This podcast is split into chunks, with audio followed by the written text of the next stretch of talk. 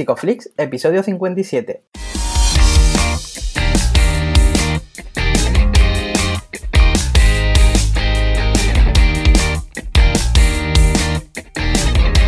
Bienvenidos a Psicoflix, un espacio de psicólogos para psicólogos, un podcast donde entre todos buscamos ser cada vez mejores profesionales de la psicología. Aquí hablamos de todas las estrategias, técnicas y noticias de la psicología contemporánea, pero siempre con la evidencia científica que nos gusta defender. Hoy estamos a 30 de abril, grabando el episodio del 30 de abril y estamos emitiendo nuestro episodio número 57, en el que vamos a hablar de la atención psicológica en la sanidad pública durante el coronavirus. Pero antes, recordaros que en psicoflix.com podéis registraros de manera gratuita y estar al día de todas nuestras novedades. Buenos días, buenas tardes o buenas noches según estéis escuchando esto. Yo soy Jay Prasad, bienvenidos al podcast. Y bueno, como no, otra semana más en la mejor compañía. ¿Qué tal, Darío? ¿Qué tal, Jay? Pues muy contento hoy. Muy contento porque parece que no estamos teniendo ningún problema. O sea que todo, todo mágico y feliz. Todo bien, todo bien. No, además escuchamos muy bien a nuestro invitado, que estamos muy contentos de tenerle hoy por aquí. Él es Javier Prado Abril, él es doctor en psicología, psicólogo especialista en psicología clínica, investigador y miembro de la junta directiva de AMPIR, entre otras muchas cosas más que descubriremos a lo largo del día de hoy. Bueno, bienvenido Javier. Hola, buenas noches. ¿Cómo estáis? Bienvenido. ¿Qué tal? Muy bien, encantado de estar con vosotros eh, y muchísimas gracias por, por la invitación.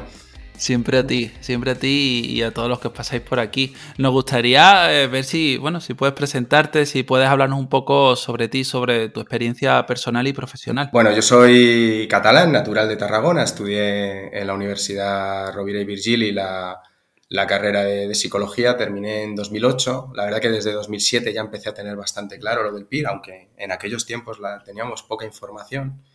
Em, y hacia, hacia mediados de 2008 empecé, empecé a estudiar. La primera convocatoria no me fue muy bien, luego me fui a pasar un año a Santiago de Compostela, estuve allí estudiando intensivamente y en 2010 eh, me trasladé a Zaragoza, que es donde es mi residencia actual y, y, donde la verdad que me encuentro muy a gusto, y para hacer el PIR. De 2010 a 2014 estuve haciendo la residencia, por el camino hice un máster de investigación. Eh, y finalmente completé el doctorado en el, año 2016. Y después de dar algunas vueltas, un poco trabajando en otros servicios de salud, que la verdad que fue una experiencia muy enriquecedora conocer diferentes servicios, estuve en Cataluña, estuve en Navarra y desde el año 2018 ya de, de vuelta en, en, Aragón y esperando poder ir consolidando eh, mi plaza y mi trabajo en, en, esta ciudad y en este lugar. No has parado, ¿eh? Eh, no, la verdad que no. Eh, la verdad que soy una persona inquieta. En general, los, yo creo que la mayoría de, los psicólogos y la mayoría de los psicólogos clínicos son, personas con múltiples intereses, inquietas y, y, sí, no, no, no he parado. Siempre ha habido un deseo de, ver qué era la siguiente etapa que venía y, y, la verdad que sí, que he ido quemando algunas etapas de, una manera un poco, un poco rápida, sí. Eh, bueno, ahora ya metidos ya hace los últimos dos años con una tarea muy intensa en, en, en, AMPIR, en la Asociación Nacional de Psicólogos Clínicos y Residentes, y, las últimas seis semanas una tarea súper intensa también con, con, todo el tema del COVID y que, nos cambió la vida, nos cambió la, nos cambió la realidad asistencial, nos cambió la, las realidades personales, no, básicamente cambió el mundo, ¿no? y, y ahí seguimos. Claro, esto me interesa mucho porque tú habrás visto también esos inicios y ver cómo ha ido impactando a nivel psicológico en la población. ¿De qué cosas te empezaste a dar cuenta o te llamaron la atención al principio? Pues quizá lo que más me llamó la atención al principio fue eh, la poca capacidad de, pararse a pensar, ¿no? Y, que de alguna manera entiendo que es el papel fundamental que, que, bueno, que algunos estamos desempeñando en nuestros lugares de trabajo o que yo entiendo que, la psicología clínica debería desempeñar en el Sistema Nacional de Salud, ¿no? Poner la pausa, la reflexividad y, el tratar de, analizar bien todo lo que se está haciendo, ¿no? Enseguida me pareció que, había un exceso de reacciones, eh, que muchas de ellas desproporcionadas y, de todo tipo, ¿no? Tanto a nivel mediático, a nivel profesional, a nivel... Recuerdo la primera semana era eh, luego además leí un estudio, ¿no? Hablaba de que había crecido la, eh, actividad de WhatsApp en no sé si en un 200%, era un bombardeo continuo de noticias, de información.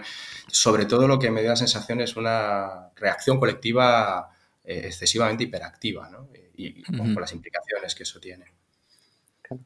Sí, sí que hemos visto, ¿no? Que, que ese aumento de, de, esa actividad también viene mucho porque se nos ha reducido la vida social, ¿no? Todos esos aquellos estímulos, ¿no? Que nos daban vida de poder salir, de poder hacer otras actividades, pues ahora estamos confinados, ¿no? Y yo creo que eso también es un factor de riesgo, ¿no? No sé si estás viendo que eso esté generando algún aumento de ciertas patologías en, la consulta, no sé si lo estás viendo ahora.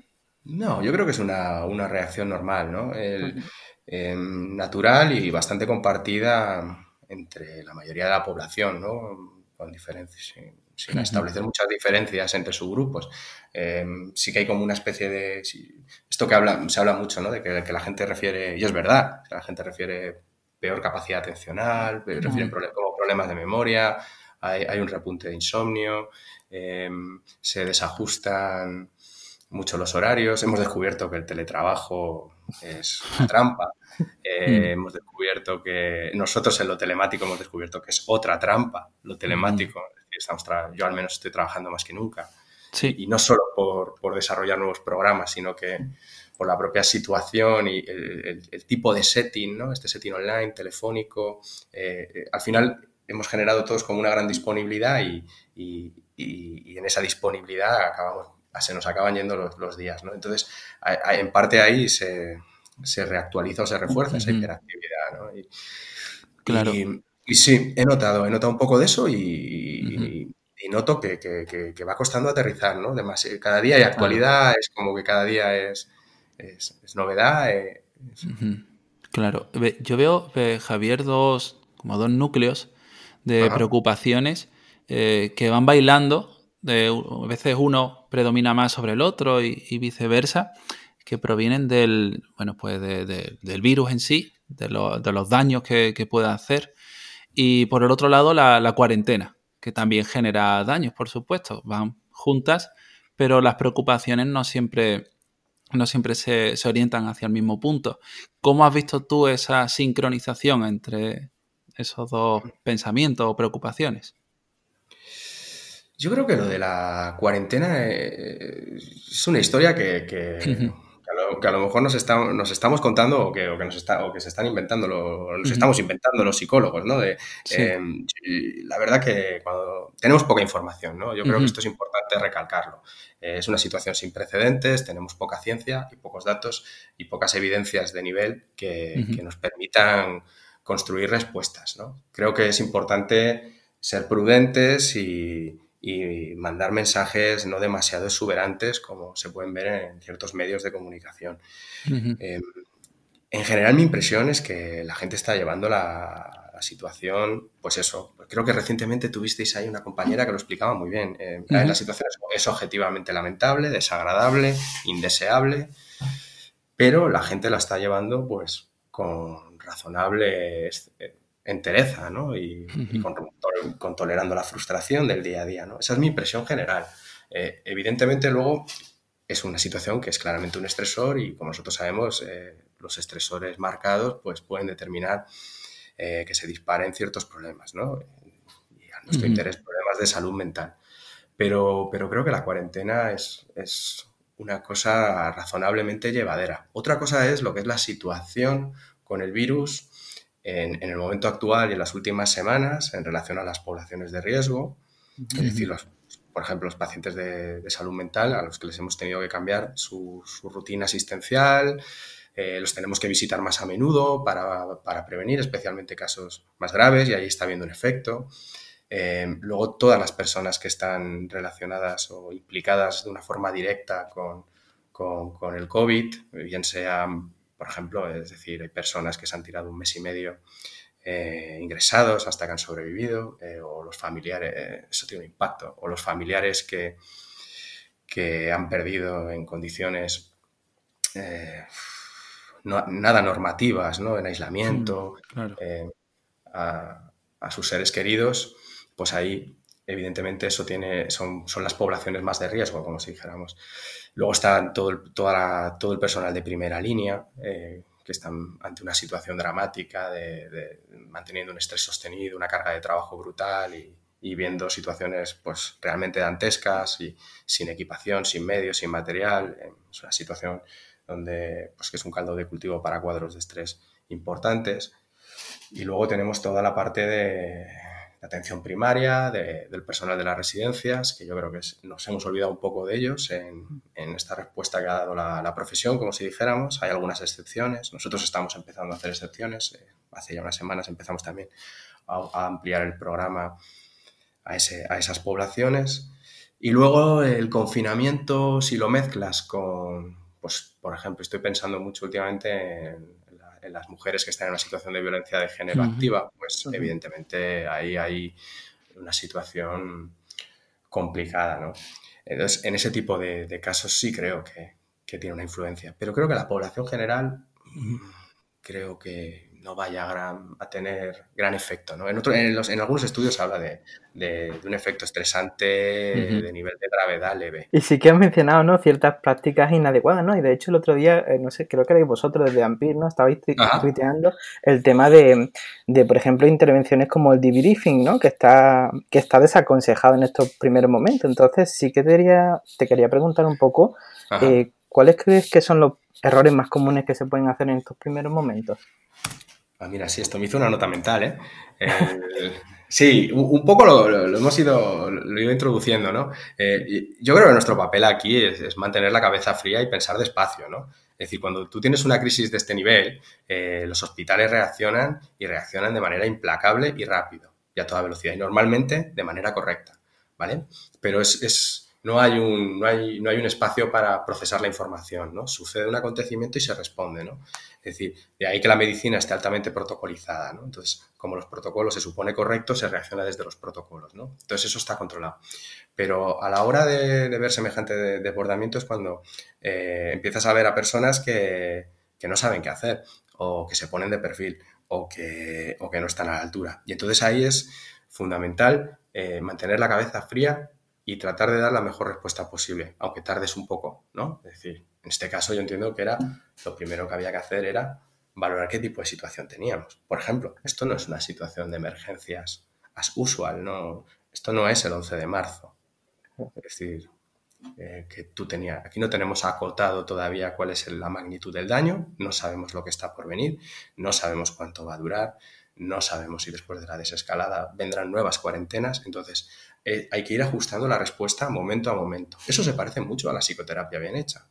Tienes que ir ajustándote momento a momento, esto que le llaman el responsiveness, los, los yankees, momento a momento a, las necesidades de tu paciente. Y esta es una situación que te exige ir ajustándote momento a momento. Para eso hay que tener la cabeza fría, hay que pensar que eso es lo que hay que hacer. Otra de las cosas es no planificar y no coordinar las cosas. Esto se ha visto, ¿no? Es decir, si tú decides que hay que hacer un tipo de intervención, eh, hay que valorar cuáles son las intervenciones que tienes que hacer y dónde la tienes que hacer, ¿no? Por ejemplo, nosotros nos equivocamos, ¿no? Tú, bueno, nos equivocamos y corregimos sobre la marcha, pero nos olvidamos de los médicos de atención primaria. Es decir, entonces yo dije, hostia, ah. eh, lo discutimos en las últimas reuniones hace, ya hace unas semanas, bueno, los médicos de atención primaria son primera línea, son primera línea. Es decir, si tú calculas el número de casos que hay en UCI respecto al número de casos que hay en su casa monitorizados por, y controlados por médicos de atención primaria, no tiene nada que ver. Si tú analizas el volumen de las estadísticas de los médicos que están cayendo enfermos, los que más están cayendo enfermos son los médicos de atención primaria, no son los, de, no son los del hospital, en porcentaje un poco mayor. Entonces, es, eso se nos olvidó. Entonces, a este tipo de personas las tenemos que apoyar. Además, son los pacientes que más necesitan nuestra ayuda luego en el manejo de las cosas de los pacientes. Mira, en este caso, Em, es, bueno, acabo de contestar y os cuento la anécdota. Eh, luego está el tema del intervencionismo versus estar disponible. Es decir, estamos hablando de personas, eh, los profesionales, compañeros, que, están haciendo su trabajo. Em, entonces, no, debe de parecer como que nos echamos encima y sugerimos que, que, esto les va a hacer daño. Pero sí deben saber que estamos disponibles, que existimos, ¿no? Utilizar muy bien los canales de comunicación para que ellos sepan que ese recurso está ahí y hacérselo fácil.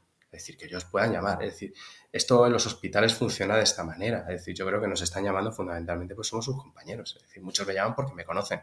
O me llaman porque me conoce un compañero y les dice, llama, llámate a Javier. ¿Qué, tal? Entonces me llaman, y no te llaman en cualidad de paciente muchas veces, ¿eh? te llaman y te cuentan que, que, bueno, que tiene estas dificultades, que les está pasando esto, que tal, que, que cómo lo veo yo, pero que esto no es una consulta psicológica, por ejemplo, ¿no? Eso es, es muy ejemplarizante de, cómo están funcionando y, de, cómo es en general, ¿no? A veces el colectivo médico, ¿no? Es decir, están en modo copina activo. Y luego está el tema del tecnicismo y el apoyo instrumental. Es decir, esto como lo del debriefing. O sea, no estamos en una situación donde las técnicas sean relevantes, donde los modelos teóricos sean relevantes, bueno, siempre son relevantes, pero no es el momento de esos debates. Es decir, es el momento de estar disponible, y cuando te llaman, poder conectar, poder validar y legitimar las emociones que están teniendo de ira, rabia, frustración. Es decir, eso es, normal en las situaciones en la, en la, que están, en el tipo de trinchera que, que se están manejando. Es lógico estar enfadados. Eh, normalizar esas experiencias, apoyar, promover el autocuidado, vigilar y, y, ir monitorizando evolución. Es decir, yo creo que eso es fundamentalmente lo, lo, que tenemos que hacer, salvo que estemos ante un caso franco de, del debut de un trastorno mental. ¿no? Entonces, pues entonces tenemos que hacer otro tipo de intervenciones más habituales. Y, y por último estaba el tema de respetar el, el, el, afrontamiento natural de la gente. No, no, no pensar que, que la gente no, no, está sabiendo afrontar esto, o que, que, la hiperactividad en un momento dado, o que la queja, o que representa cosas que no son. Esas emociones o esos modos de funcionar, habrá que evaluarlos en el tiempo y ver si son fijos, rígidos y potencialmente disfuncionales, o son temporales y, y y tienen sentido. Es una situación que recuerda mucho a las cosas que suceden en psicooncología y cuidados paliativos, ¿no? Es decir, yo recuerdo, yo parte de la residencia, o bueno, una, una de las rotaciones externas la, hice en el ICO, en Barcelona, el Instituto Catalán de Oncología, de un programa de psicooncología con psicólogos clínicos extraordinario. Y una de, la, una de las primeras fases en la evaluación, en el programa que llevábamos de cáncer de mama, era evaluar el impacto, se llamaba impacto psicológico. Entonces, ¿Qué es esto del impacto? Es decir, que de repente tengo una paciente que le acaban de diagnosticar cáncer, se lo habrán dicho como se lo habrán dicho, ¿no? depende de las habilidades de comunicación y de comunicación de malas noticias que tenga el facultativo en cuestión, y muchos venían en, en un estado de negación. Tú hablabas con ellos y no, no habían incorporado la idea de estar padeciendo un, un proceso oncológico. Claro, ¿cuál es el problema en, en ese tipo de situaciones? Que si tú niegas eh, lo que te está sucediendo, existe riesgo de que te comportes como si no tuvieras un problema y, y no te trataras. Ese es el riesgo que hay que vigilar. Normalmente un 10-15% generaban luego de esos pacientes clínica sugestiva de, de, estrés agudo, de ansiedad, depresión, y, y, eran los pacientes que se acababan quedando en el programa y a los que se les hacía seguimiento y apoyo, y la mayoría, pues en cuestión de 15 días, 30 días, iban encajando la, la situación. Entonces, la negación puede ser buena o mala. En ese momento es una respuesta de, de protección, te protege de, de, un impacto a lo mejor demasiado insoportable para, para tu nivel de conciencia actual. Y poco a poco se va resquebrajando y tú vas asimilando la información. ¿no? Claro, si llevas dos meses negando, eh, empieza a tener connotaciones de, de, de, episodio o de mecanismo disociativo, ¿no? y entonces ya uh -huh. es un nivel de psicopatología diferente. Y básicamente yo creo que es, que es esto, en, entender que no hay que refugiarse en las técnicas y que, que, que, es una situación en la que tenemos que cuidarnos para estar equilibrados, tranquilos y que esa es la parte que nosotros aportamos. Eh, claro. Cabeza fría y estar disponibles. Esa disponibilidad, que no sé eh, cuántas horas al día son, la, la verdad, imagino que también eh, quemará bastante ¿no? al, personal sanitario y en concreto ahora a los psicólogos y a las psicólogas. Eh, me gustaría saber qué tipos de cuidados mutuos, cómo estáis trabajando en equipo todo eso o de forma individual.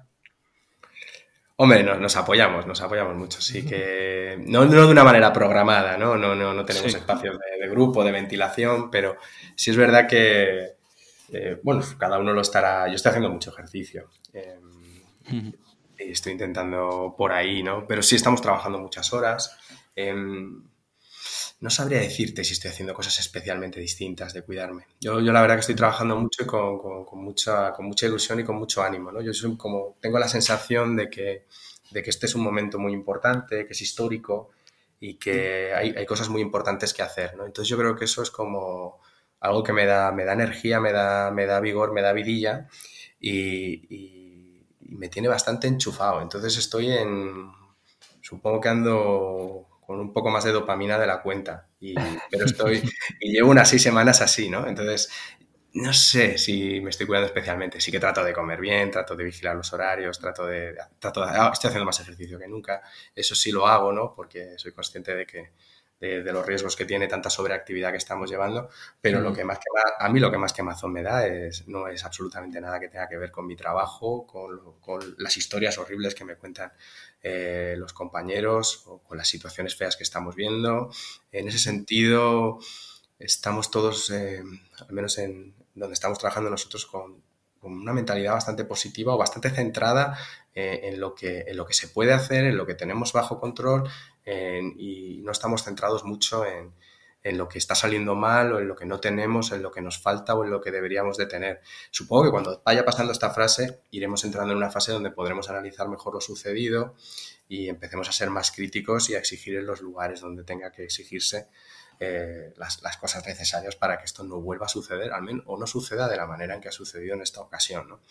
Pero a mí lo que más me está quemando es lo que está sucediendo por fuera de todo esto, realmente. O sea, a mí lo que es la tarea como, como ampir, en el sentido de yo llegar y tener que ver cosas que se están sucediendo, em, eh, circunstancias, eh, no sé, la, gestión que están haciendo algunas entidades de todo esto. Eso es lo que a mí me está poniendo más triste o me está dañando más, aparte de que me está, me está reificando en, en convicciones eh, sobre que realmente estamos bastante solos ante, ante el desafío de defender lo, lo que es la, la, psicología la sanidad pública, que aunque sea psicología clínica, yo creo que es psicología eh, y, y, habrá que, que, defenderla como tal.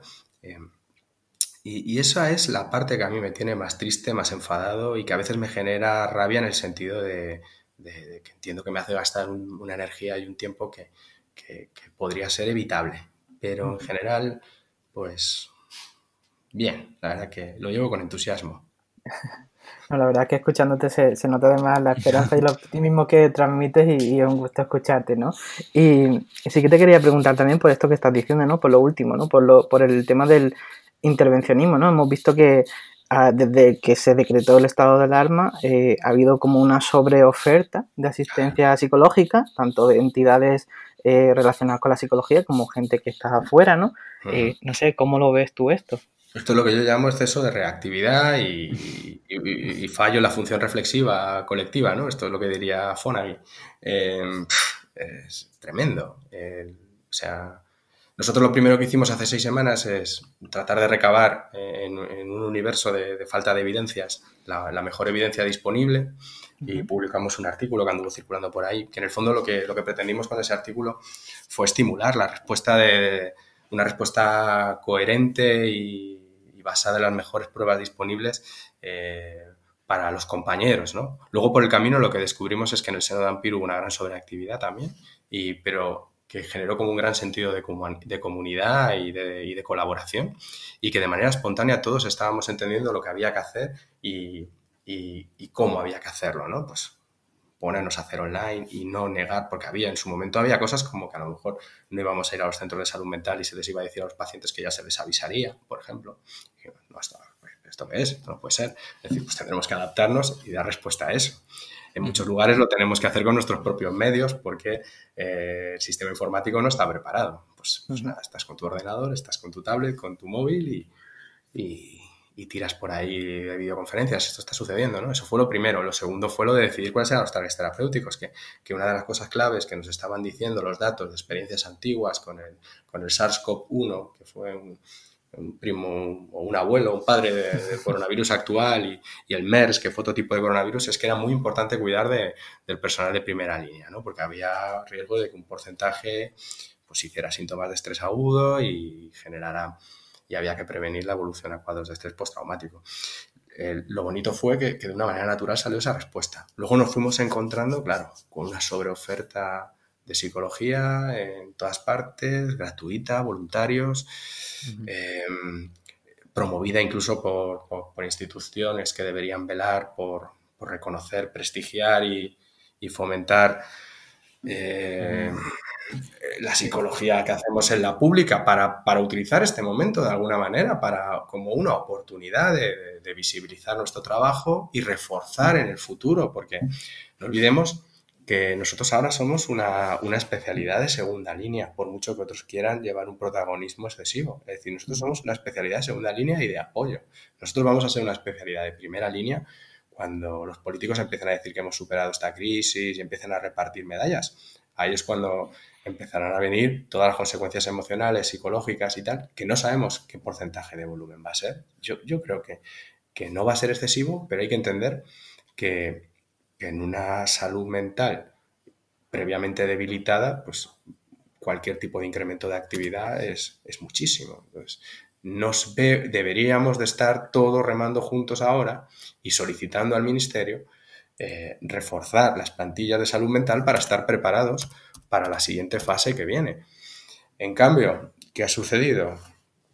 Que se ha fomentado todo tipo de, de, sistemas paralelos, duplicando servicios, eh, que, han, que, han, acabado en muchos casos confundiendo al personal, em, a, la, población, generando la idea de que la gente lo va a pasar muy mal en, el confinamiento. La gente normal, ¿eh? estamos hablando de población general. Em, proliferando y fomentando no sé, hay una muy reciente que es que es horrible, ¿no? Que no, no quiero meterme en ningún lío porque sé que esto se va a sé, sé que se va a oír. Entonces, hay una. Entonces, voy a ser discreto, pero hay una startup que está financiada con dinero de una empresa que se dedica ah, a, los fondos, a los fondos de inversión, ¿no? Es, un tipo de financiación muy particular, ¿no? Porque eso tan pronto va bien como va mal, ¿no? Eh, y apoyada por, por algunos colegios autonómicos en diferentes comunidades autónomas que están pretendiendo eh, subcontratar y externalizar prestaciones que están incluidas en la cartera de servicios comunes del Sistema Nacional de Salud. Eso es gravísimo, eso es gravísimo, ¿no? Y que nosotros, después de estar trabajando con lo que estamos trabajando en la trinchera, eh, lleguemos entre comillas a nuestra casa. Bueno, sí, llegué a mi casa porque en el fondo estoy desempeñando mucho trabajo presencial en el centro. Llegué a mi casa y me tenga que ocupar de, querular o contra ese tipo de cosas, pues eso es horrible, ¿no? Esa, esa para mí es la, parte más, fea de todo este asunto, ¿no? Que encima quien nos, quien primero perdemos la oportunidad de, la enésima oportunidad de prestigiar y visibilizar a la especialidad para lograr consolidar empleo, porque es la única manera, ¿eh? Luego eh, tú tienes que, que, ayudarnos y, y ahí crecerá luego las plazas PIR y ahí se desarrolla una especialidad y eso sería bueno para el conjunto. Y sobre todo es bueno para, para el derecho de los ciudadanos a recibir atención psicológica especializada que, bueno, que ya sabemos que van a recibir en cuenta gotas y que ya la recibían en su momento en cuenta gotas. Entonces esa es la parte que a mí más me, más me molesta. Claro. Esto, bueno, por desgracia, una crisis en algunos contextos se ve también como una oportunidad y esto no nos puede gustar. Es, un caldo de cultivo, es un caldo de cultivo para oportunistas, eh, pero pero bueno, eso es lógico. Eh, a mí lo que me preocupa es que, ciertas entidades de las que nos hemos dotado para la representación colectiva eh, promuevan ese tipo de, o, parezcan expresar tan claramente, por fin, al menos yo agradezco la claridad, por fin eh, aclaren que, el interés que tienen por, la salud mental y la sanidad pública pues es escaso tirando a poco. Y, y así, bueno, pues en adelante vamos a ir viendo cómo va, a ir yendo la situación, que entiendo que, va a ser difícil y que vamos a recibir todo tipo de presiones. Claro. Para la, gente que esté en consultas privadas y, también tengan que estar lidiando con este tipo de, bueno, de, todo, en general de, todo, ¿vale? A mí me gustaría eh, simplemente, un poco por, también estructurar el, resumen, eh, errores que se pueden estar ahora cometiendo, ¿no? Porque vas a las redes y ves, bueno, pues un poco por donde has ido diciendo sobre información, eh, sobre eh, un exceso de, de servicios, ¿no? Que parece que... El error principal ahí ha sido, eh, primero, que quien ha promovido la, creación de, de nuevos sistemas, bueno, lo haya promovido probablemente con, intereses distintos a, los del conjunto de, la población, ¿no? Porque lo lógico hubiera sido coordinarse con, con los psicólogos clínicos de la sanidad pública para establecer un, mapa, ¿no? Por ejemplo, esto que te estoy diciendo, ¿no? Eh, nosotros estamos desarrollando un, programa de, de, intervención en profesionales de primera línea, ¿qué sentido tiene duplicarlo? Cuando resulta que nos dejamos las residencias sin tratar, pues a lo mejor habría que haberse coordinado para establecer prioridades y ver quién hacía qué. A lo mejor lo de las, a lo mejor lo de las residencias se podía haber hecho en vez de haber montado teléfono, telefonitos para hacer lo mismo que estábamos haciendo ya en la pública que con, doble consecuencia. Por un lado es ineficiencia, estamos tirando recursos disponibles que tenemos para hacer las cosas mejor y por otro lado estás de alguna manera saboteando, invisibilizando la labor de la, labor de la sanidad pública, ¿no? Como una especie de furor curandis, ¿no? A ver quién llega antes, quién cura más, ¿no? Y quién se lleva la medalla, ¿no? Y cuando todo esto acabe, ¿no? Mira, ahí se equivocaron, pensaron que esto iba a durar dos meses y que con una respuesta... Ahora vamos a ver qué hacen con los voluntarios, claro, no van a tener un año funcionando, supongo, tendrán que reajustar. Pero, pero, claro, eso es lo primero, ¿no? Eh, luego la, luego la, sobreoferta de otro tipo de entidades, ¿no? Que han salido ONGs por todas partes. Em, eh, respecto ONGs por todas partes, eh, entidades, ONGs que se dedican a un área temática han ampliado su tema. Es decir, aquí como que todo el mundo está disponible, ¿no? entonces eso devalúa, devalúa en, sí mismo, devalúa lo que significa asistencia psicológica. Respecto a las privadas, una de las primeras recomendaciones que nosotros hicimos como AMPIR, viendo la que estaba cayendo, fue decir, bueno, ustedes traten de ser sensatos, traten de funcionar desde estructuras previamente organizadas. Porque no puede ser, a mí me llegaba en LinkedIn ofertas para apuntarme a, a cosas que se estaban creando para dar oferta psicológica.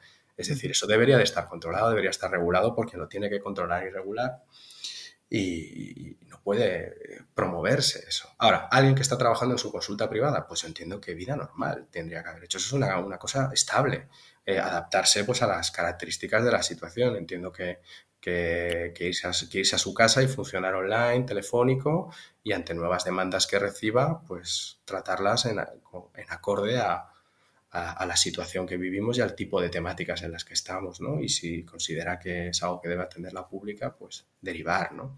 No es eh, lo, que yo critico o lo que nosotros eh, criticamos no es la privada, eso, eso a veces no se entiende bien o no lo entiende bien la gente, o bueno, la gente tiene prejuicios si quieres, quiere creer lo que, lo que quiere creer.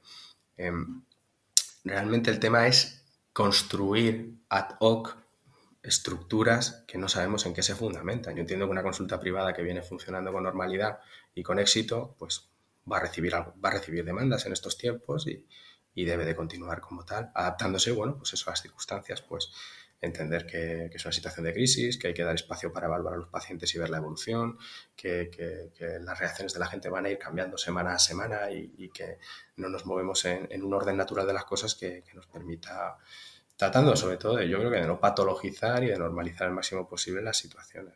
Evidentemente, si te llaman con, problemas de ansiedad, pues hay, hay, que intervenir y hay que manejarlo técnicamente como corresponda. Has hablado de, construcción, ¿no? Y, muchas de las preguntas que nos hacían para por las redes para, para preguntarte a ti eran, pues, el futuro de, de la psicología, ¿no? Del, del PIR. O sea, ¿crees que habrá un aumento de las plazas? ¿Cómo crees que será la respuesta para los próximos años? hablar sobre el futuro en, estos tiempos es complicado, ¿no? Es decir, se, vio una recesión económica, eh, entonces eh, lo que sabemos sobre la recesión económica es que fue malo en ese sentido para la salud mental. Eh, mm. Veníamos en, una, en un periodo alcista, ¿no? Habíamos hecho un crecimiento de casi del 34% de variación anual en el incremento de plazas PIR para el año para este curso. veníamos, veníamos con cierta visibilidad. Y uno de los temores que tengo es ese, que volvamos a un modelo biomédico, que el corporativo médico, pues esta crisis la, la, capitalice a, a, reforzar los modelos hospitalocéntricos y entonces la salud mental, la primaria, eh, los abordajes comunitarios, pues, pues, se quedarían otra vez a la cola y, es un problema, ¿eh? porque la fase que viene ahora es, una fase de comunitaria, de primaria, y donde vamos a necesitar más recursos que los que tenemos. Em, Luego, por otro lado, está el tema de que hemos perdido una gran oportunidad de prestigiar y, visibilizar la necesidad de nuestra especialidad para presionar a un refuerzo de la misma que, es necesario. Es decir, fíjate que si, va, si, la siguiente fase, la, fundamental, va a ser primaria, sabemos que en primaria el 40-60% de las demandas tienen que ver con salud mental y, de ese 60%, el 90% de su tratamiento de elección es psicológico. Entonces, eh, yo creo que ahí hemos perdido una oportunidad, eh, subcontratando, externalizando, em, precarizando la oferta psicológica y de alguna manera diciendo, mira, que si no la respuesta al gobierno ha sido, si tú no neces si, si tú te parece que no tienes eh, capacidad en el Sistema Nacional de Salud, mira, yo recuerdo lo del CONMADRID, ahora ya pongo nombres, lo del CONMADRID, pues eso lo publicaron ellos. Yo recuerdo lo del CONMADRID cuando lo del IFEMA, ¿sabes? Sí, menos que planteaban ahí, eh, aquí tenemos a 1.500 psicólogos, 1.500 psicólogos, ojo, ¿eh? Aquí tenemos a 1.500 psicólogos preparados para lo que haga falta. Entonces, ¿Qué ha pasado con eso al final? Bueno, eso yo creo que habría que preguntárselo a las psicólogas clínicas del IFEMA que, están coordinando todo aquello, que, están haciendo un trabajo extraordinario y, habría, habría que saber, pues aquí pues, pues pasaron cosas feas seguramente. Pasaron cosas feas y como, como, las que están pasando con, con la startup esta que quiere eh, externalizar servicios de, servicios, que, servicios que, compañeros nos están contando que ellos están intentando realizar. Entonces, eh, ese, es, ese, es el, tema. Entonces, no sé cómo, cómo, va a ser. ¿no? no sé si Ampir sola ante el ministerio pidiendo contratación de psicólogos clínicos va a ser muy efectiva, teniendo en cuenta que, probablemente no va a haber recursos, eh, no se va a reforzar. Eh, puede, puede, puede que sí, puede que no. necesario va a ser, se va a reivindicar y, se va a trabajar en esa dirección, no, no puede ser de otra manera no merece menos, no merece menos la gente y no, y, así, así será. Veremos. Pero no hay manera de saberlo. Esperemos que sí, ¿no? Esperemos que sí, ¿no? Ahora, ahora nos hemos movido por el barro, sí que me gustaría, eh, como estamos llegando a los, minutos finales del episodio, sí que me gustaría, y también como nos escuchan muchos opositores pires también, ¿no? Sí que me gustaría, no sé si quieres lanzar algún mensaje para ellos, porque seguro que les animaría bueno, yo recordando, recordando cómo era mi vida cuando, cuando estaba ahí en Santiago, eh, aquel año intenso, eh, quiero pensar que, aunque bueno, esto nos afecta a todos y nos, y nos, desajusta, ¿no? Pero quiero pensar que son de las personas que a lo mejor están en una situación de, mayor capacidad de afrontamiento o de menor perturbación de su vida cotidiana eh, por, por, la cuarentena, ¿no? En el sentido de que tampoco les cambia tanto, ¿no? Aunque bueno, yo a mí me gustaba mucho ir a la biblioteca y que te la cierren, eso, eso, eso complica mucho, ¿no? Vamos, yo lo hubiera llevado mal el no poder ir a la biblioteca. Em, pues nada, que, que, un poco lo que, lo, que trato de hacer conmigo, lo que le recomiendo a todos mis pacientes, eh, toda esta cuestión de, de, pensar en el futuro, yo creo que ahora mismo pensar en el futuro es una cosa que en la medida de lo posible hay que tratar de evitar, no, no es nada productivo. ¿No? porque no hay manera de sentir control sobre lo que va a pasar. Eh, cada semana, mm. cada sábado nos van dando las, las actualizaciones del gobierno y, algunas de ellas pues, eh, pues parecen bastante improvisadas o son en función, son prueban cosas y en función de cómo se van moviendo los datos y las cifras, es como un tira y afloja. Yo entiendo que, no, no es que sea una crítica, sino que entiendo que la situación se debe manejar de esa manera, ¿no? Jugando con, con, los casos de COVID, con el impacto en la economía e ir ajustando, entonces no sabemos cómo, cómo, cómo va el futuro. Entonces entiendo que, las rutinas de un opositor hay que tratar de mantenerlas y animarles que vale la pena, que, que la verdad que, les necesitamos, que nos hacen falta. Eh, eh, en este periodo nosotros, en este servicio que hemos montado, que somos ocho, si no tuviéramos a los cuatro pires, eh, pues, pues, pues no funcionaría o no funcionaría al nivel que está funcionando. Y, y de hecho, nosotros estamos peleando para, para, que, para no perder personal, que esta es otra. Es decir, ahora a finales de mayo los PIRs acaban y tenemos aquí toda esta sobreoferta en paralelo y, qué va a pasar con, con la R4 nuestra que, que, nos vamos a quedar con uno menos que necesitamos en, nuestro programa, ¿no? Eso sería, entonces estamos ahí peleando también que se quede. Em, y también peleamos como asociación que los que vayan a terminar en global se reinserten en el sistema porque hacen falta para, para seguir trabajando y ayudar y que, vale mucho la pena, que mucho ánimo y, y, que cabeza fría ya por ello. Qué bien, qué qué buen mensaje para terminar. Sí que antes de terminar la entrevista, sí que me gustaría preguntarte, pues, ¿dónde podrían contactar contigo? Con, si alguien quisiera contactar conmigo, eh, ¿dónde te siguen? ¿Dónde pueden seguirte? Soy muy accesible, me pueden a Twitter mismo o, eh, si me googleas te va a aparecer mi mail. Eh, jpradoabril.gmail.com, ahí yo voy a contestar a quien quiera cualquier, cualquier cosa, como siempre. Yo soy demasiado accesible. demasiado. demasiado accesible, demasiado en redes. Tengo, sí, sí, siempre contexto, siempre contesto, sí. Pues agradece, bueno, agradece mucho. Nada, quien quiera lo que necesite. Encantado. Pues Javier, pues muchísimas gracias. Muchas gracias, Javier. Nada, a vosotros. Encantado.